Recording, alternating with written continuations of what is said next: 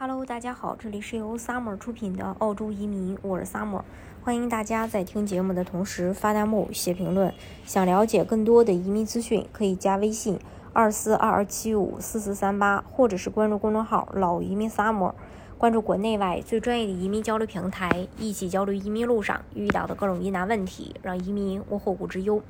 随着疫情的结束，世界各国的边境线完全开放。因为新冠疫情，在澳大利亚被困了两年，一直靠旅游签证续签的家长到了离境的时刻。许多境内续签的父母接到了民政局建议信，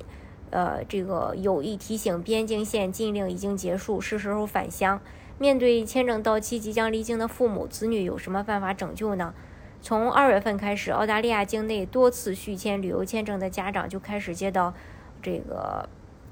呃，民政局的建议信提示，旅游签证本本身呢是短期目的地。随着疫情慢慢结束，过去两年长期持有旅游签的人应该尽快准备离境。父母签证到期，作为有 PR 孩子，呃，有 PR 的这个孩子们，还有哪些方式，呃，帮助父母留澳呢？首先，二零二零年啊，内政部为部分幺四三签证申请人提出了诱人的建议，叫过桥签证福利，符合。呃，要求的申请人就可以获得终身过桥，在境内陪伴孩子直到 PR 下签。当然，它是有要求的。首先，二零二一年三月二十四日，申请人在澳大利亚；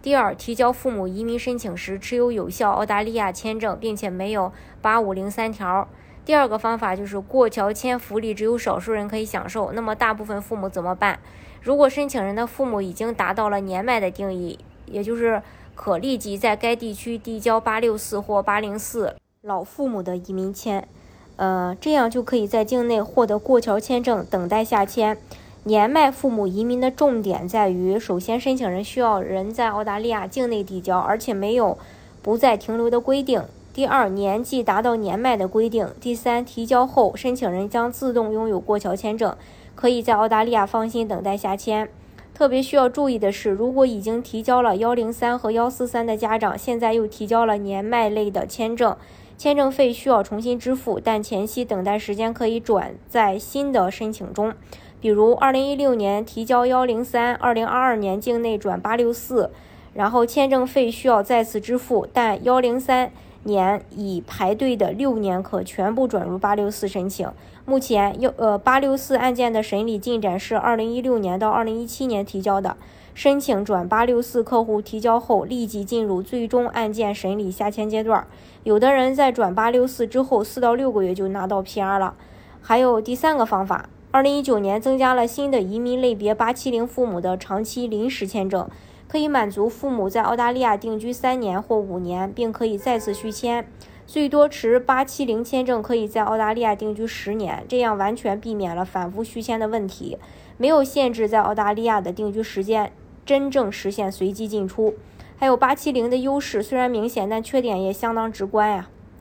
首先，对担保人，也就是澳大利亚有 PR 的子女的要求较高，需要满足过去四年在澳大利亚定居的要求。至少有，呃，八十三点五 K 的年薪，可与另一半结合，但不能低于百分之五十二。此外，八七零的申请费也不便宜，三年五千，五年一千。如果两次机会耗尽八七零权限，总十年需要支付二十 K 签证费，基本相当于付费父母类别的一半。三，持有八七零期内，申请人没有合理合法的工作权限。虽然大多数父母在澳大利亚是退休养老，但没有合理合法的工作权限，多少有些限制。